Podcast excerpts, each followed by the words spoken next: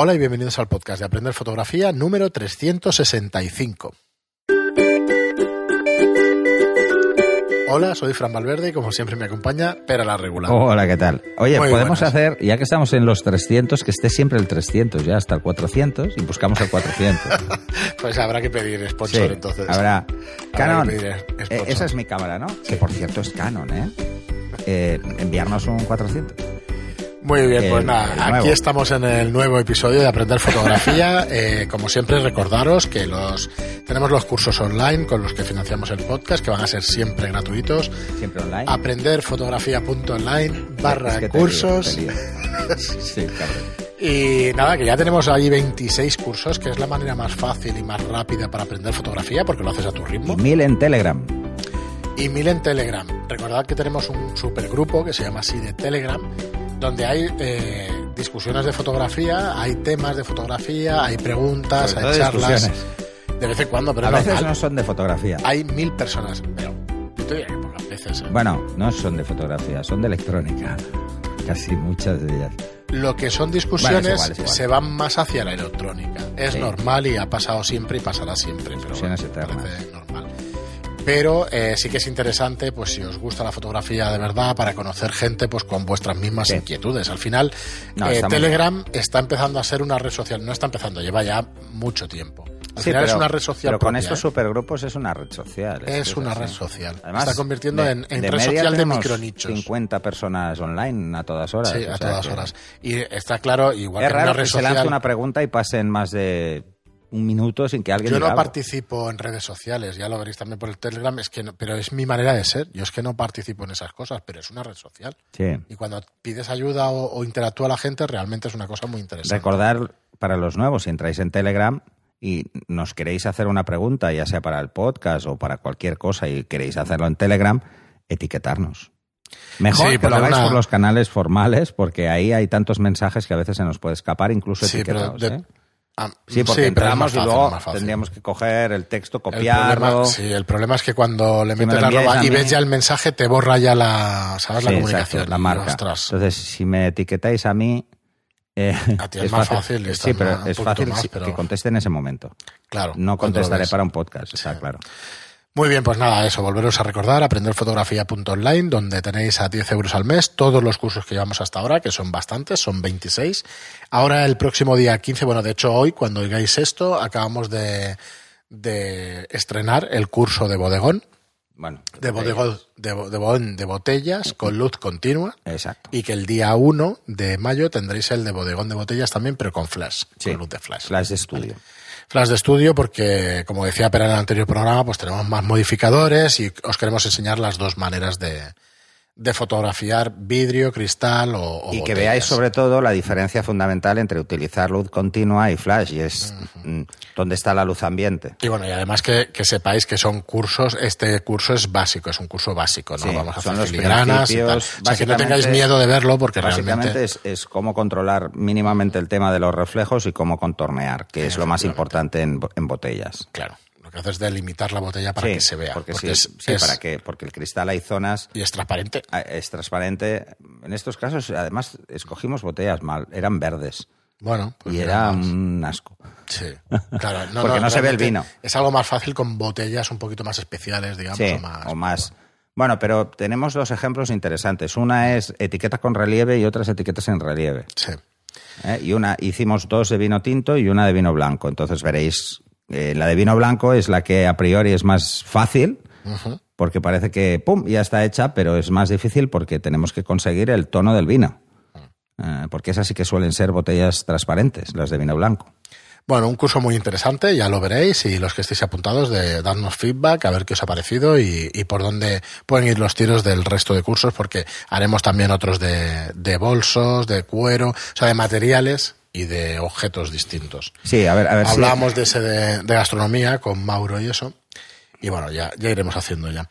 Vamos con unas cuantas preguntas, que tenemos varias. Eh, empezamos con Astur Manuel, que nos dice, hola, ¿cómo estáis? Os descubrí hoy mirando vídeos en YouTube. Me gusta el rollo que traéis. Bien ahí, esa coloquialidad. sí. Sí, sí. Hola.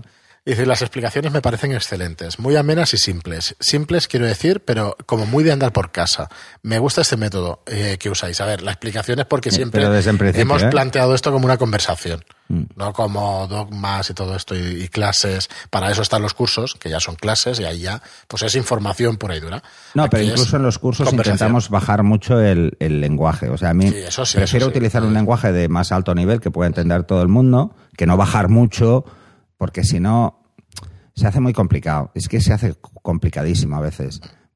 Precisamente, una de las cosas que comentaba al principio de las discusiones que se suelen generar eh, son básicamente por el uso del vocabulario. O sea, a la que empezamos a hablar de según qué conceptos que son de física, la gente los ha entendido de formas diferentes. Porque los han explicado de formas diferentes. Eh, al final es lo mismo. ¿eh? Porque hablar, y antes lo comentábamos con Javi, que está aquí, hablar Eso, que no lo de señal ruido o hablar de rango dinámico es lo mismo, en definitiva. ¿Vale? Es Claro, exactamente lo mismo. Eh, pero no es lo mismo.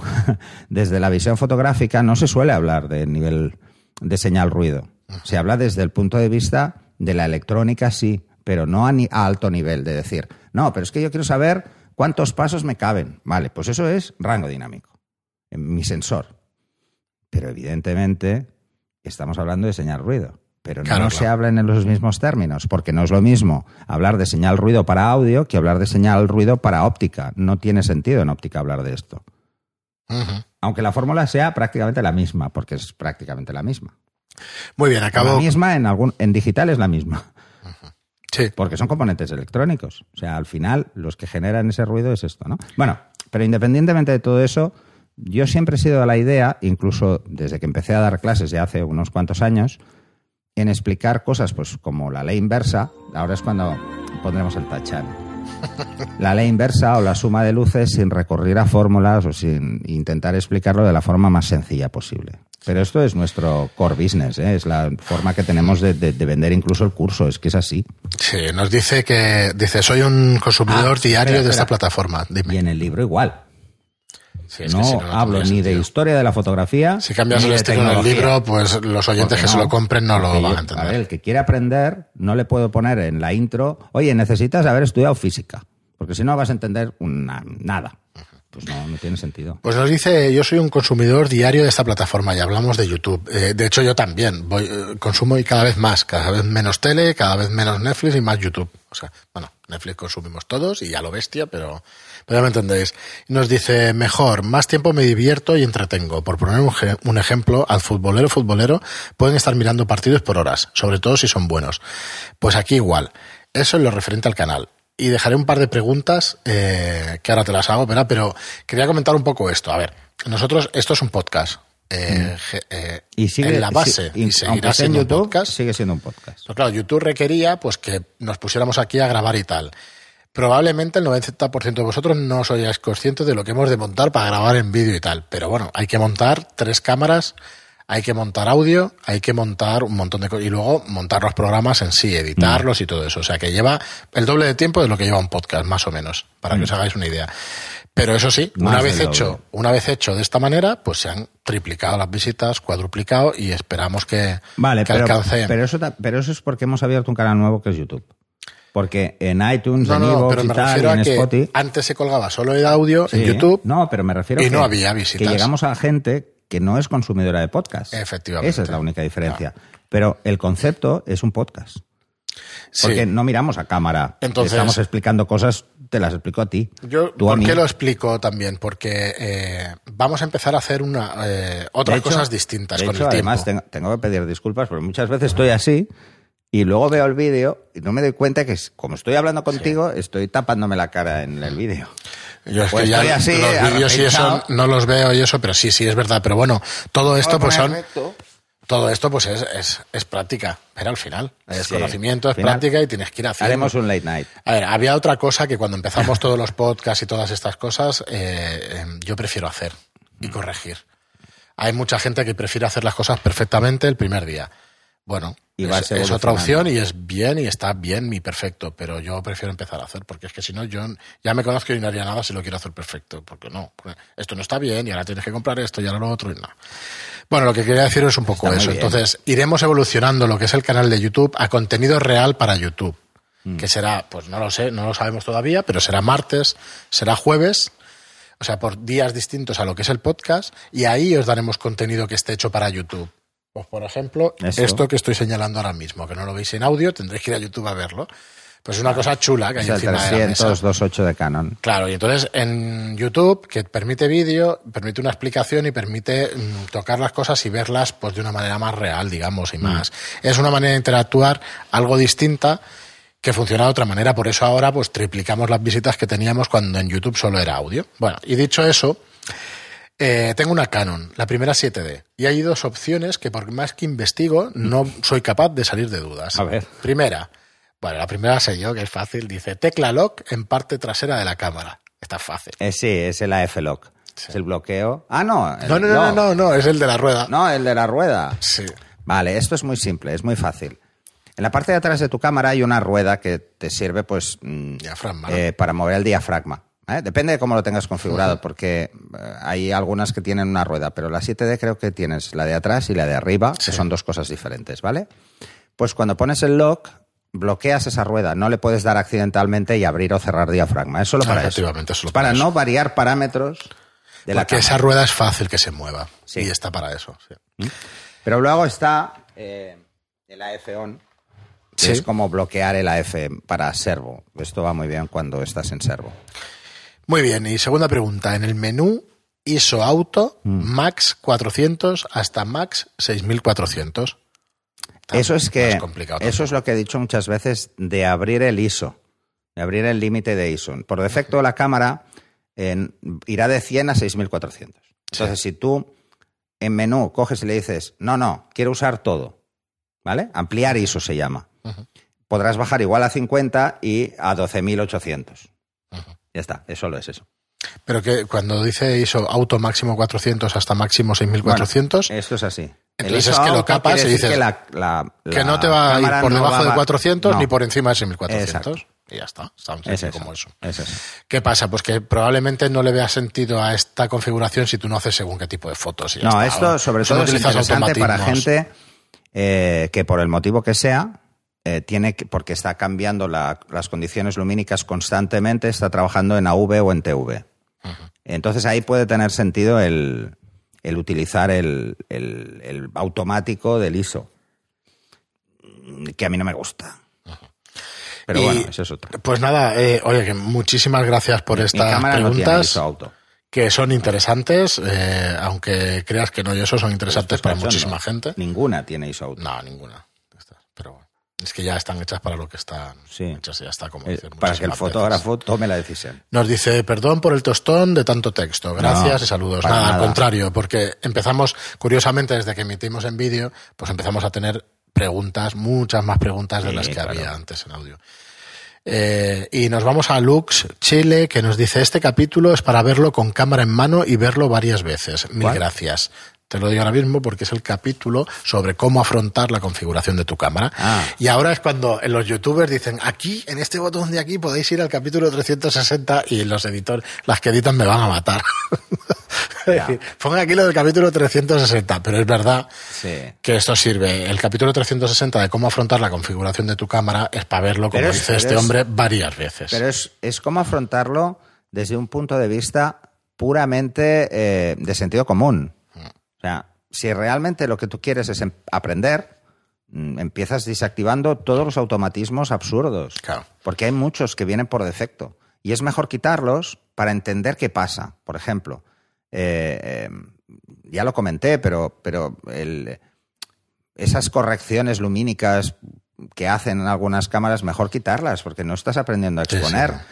Está jugando con la luz que ha recibido, que igual es que está subexpuesta y te lo va a subir. Ahí te va a generar ruido. Lo veas o no lo veas. Es así. Te lo va a generar, porque se va a inventar tonos. Entonces, mejor que lo veas de entrada que está subexponiendo. Pero ese es sentido común. O, por ejemplo, el aviso de luces altas. Eh, a mucha gente le puede parecer muy interesante verlo, pero despista mucho, porque he oído a leer incluso en Telegram que es el aviso de luces quemadas. No, a- luces altas. Las- lo que está quemado, que está fuera del histograma, no lo ve, no sabe ni que existe.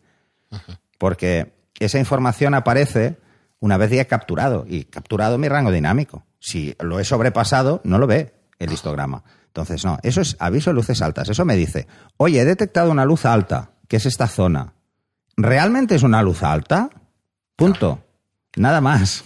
A ver, tener eso Vale. claro te ayuda, claro, te ayuda mucho. ¿Y eso te puede ayudar? No, yo creo que confunde más que ayudar. El que quiere, a no ser que se tenga muy claro ese concepto. ¿eh? Es lo que te digo, si lo de luces altas. bien, pues bueno, Porque si me dice, te estoy avisando luces altas en el cielo, tiene sentido, enti- pero lo si que tú te dice decir en la es que cara, cuando lo ojo. entiendes bien no necesitas eso para absolutamente nada y te lía. Exacto, porque lo Eso único que hace es al final liarte. Claro. O, por ejemplo, eh, qué hacer cuando enfoque imposible, que es una opción de las cámaras mm, medias a profesionales. Sí, esto lo dijiste y es, es de Eso lo es más muy importante, importante. tener claro que eso está pensado para super teles, no es- o sea, a partir de 300, teles largos o super teles, que es de 300 a 800. Eh, o, bueno, más el que tenga narices de comprar el 1200, que se lo compre, porque necesitas una carretilla para llevarlo. Sí. Entonces, eh, en ese caso sí que es importante porque una desviación, pensemos que en un 300 milímetros te puedes encontrar con que la hiperfocal está a 2 kilómetros. Claro. Es que es así. O sea, mm, es así. Es- es- Entonces, si está a 2.000 metros la hiperfocal, una diferencia, aunque tengas una profundidad de campo bastante amplia, una diferencia de enfocar algo que está a 500 metros, que es una barbaridad, pero bueno, algo que está a 100 metros y algo que está a 105, ya no me vale. Entonces, si se me va el foco al de 105, la hemos liado. Porque quería el que está a 100, mi- a 100 metros, ¿no? Muy bien, y nada, gracias por la pregunta. Y Poxan, que son a partir de ahora ya comentarios Aunque en La iBox. hiperfocal es del copón, ¿eh? pero bueno. Ah, y la hiperfocal, la, la profundidad de campo es del Sí. copón. Poxan nos hace varios comentarios, siempre que nos comenta nos pones ahí dos o tres. Eh, gracias Poxan, nos dice, las pilas recargables no las facturas al cliente, pero las puedes contar como cuentes, como cuentas el equipo. Y puedes contabilizarlas como gasto en las declaraciones de ingresos. Sí, pero es, bien. pero es un coñazo. Es un coñazo. Sí. Es un coñazo. eh, es un coñazo porque vas a tener que justificarlo. Entonces, a ver, si tú compras unas pilas, esto te lo digo ya, es, es puramente chorrada a nivel administrativo, a nivel de facturación con un cliente o discusiones Sí. absurdas. Si tú a un cliente le dices en tu factura que hay una parte que es la amortización de tu cámara, te va a decir, tío, si ya la tienes, ¿para qué la amortizas conmigo? Seguro que ya la has amortizado. Ya tienes No, la primera discusión idiota. es eso. La primera, la que nadie pone eso en la factura, pero lo está haciendo Claro, porque es un gasto. claro. Vale. Pues nadie hace lo de las pilas reciclables. Pero si tú pones juego de pilas dos euros y medio, a ver quién es el guapo que te dice que tú no puedes gastar pilas en tu flash, que has ido a hacer fotos con flash. Sí, sí, no, no es que Eso no es- va a ser es así. discutible. Por mucho que tú juegues con tu tarifa para meterlo, si tú tienes que calcular la amortización de todo tu equipo en cada factura que haces, probablemente no seas nunca competitivo. Nunca, jamás de los Es jamás. probable. Bueno, vamos al siguiente tema que igual es más interesante con respecto a las pilas. Dice lo de las Pero, pilas. a ver, espera, os pongo un ejemplo muy claro.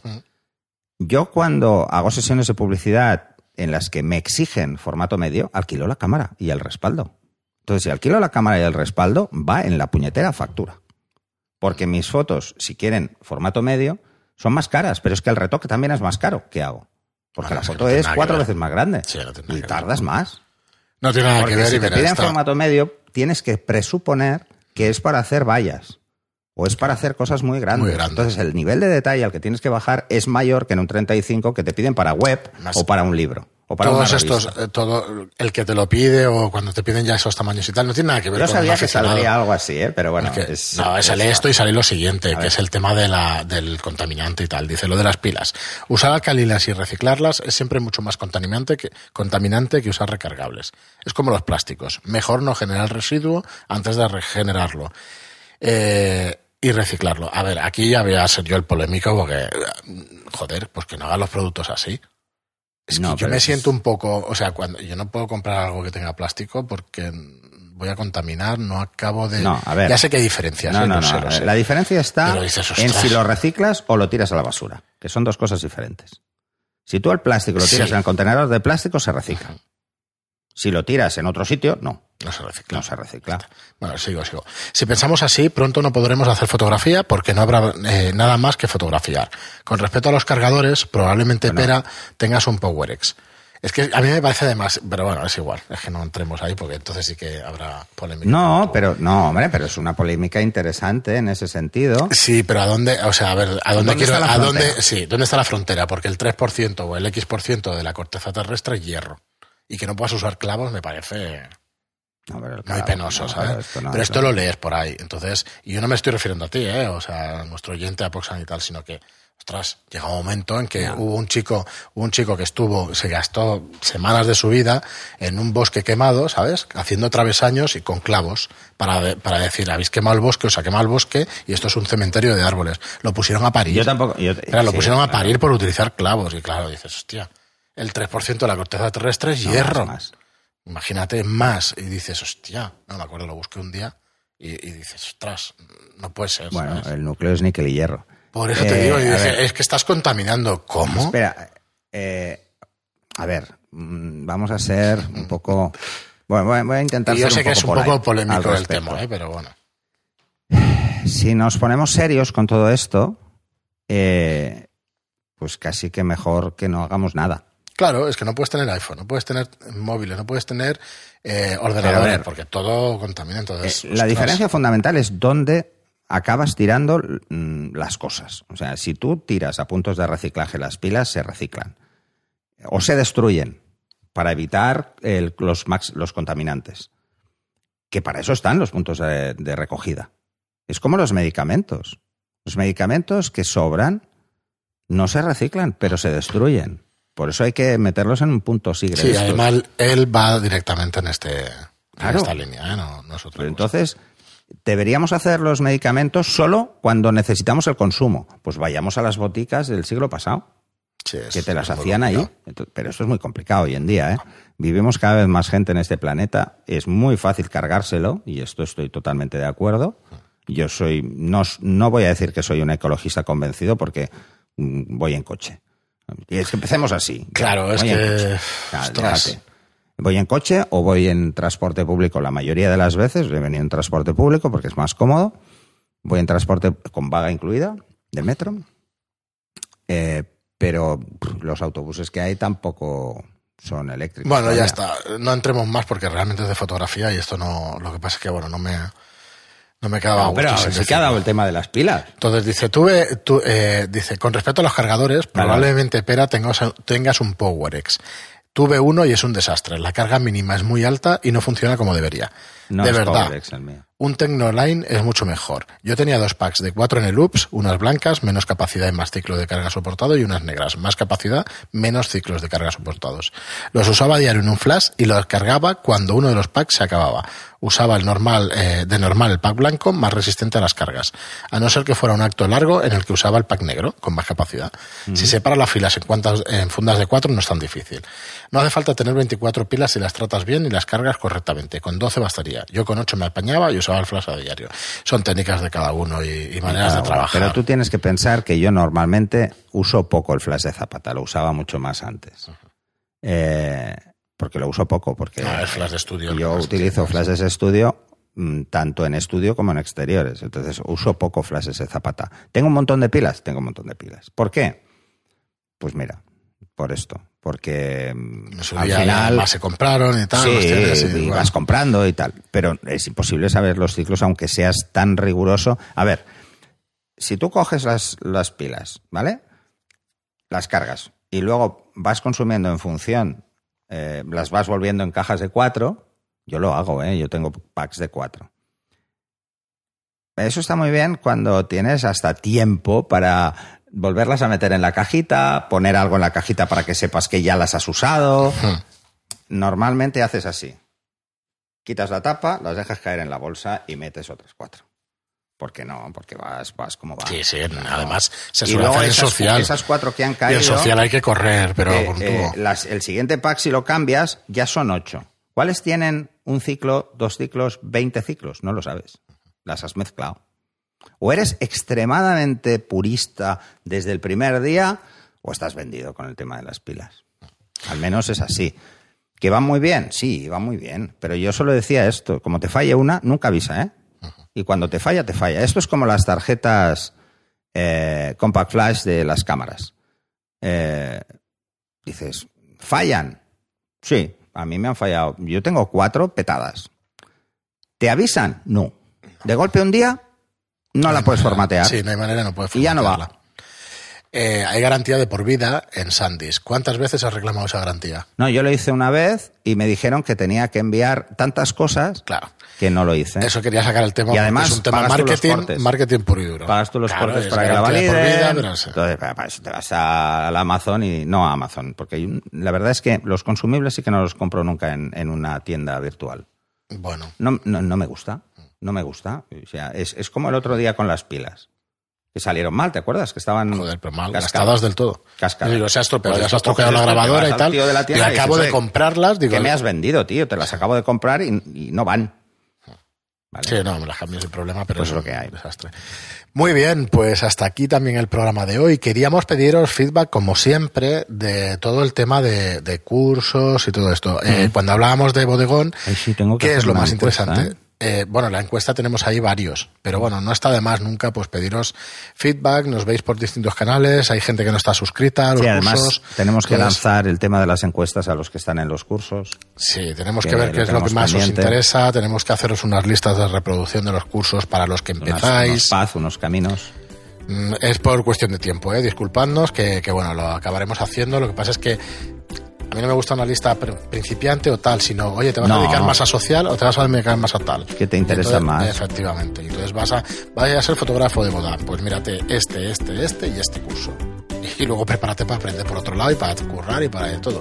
Pero por lo menos Y para practicar. que podamos ir guiando, que podamos ir guiando con esas, con esas listas. Así que nada, eh, muchísimas gracias, eso, que nos deis feedback, muchísimas gracias a todos por escucharnos, muchas gracias por vuestros me gusta y comentarios en iBox y muchas gracias por vuestras cinco estrellas en, en iTunes y por vuestros me gusta en YouTube y suscripciones y todas estas cosas. Vale, vale. Gracias por estar ahí y hasta el próximo programa. Hasta el siguiente.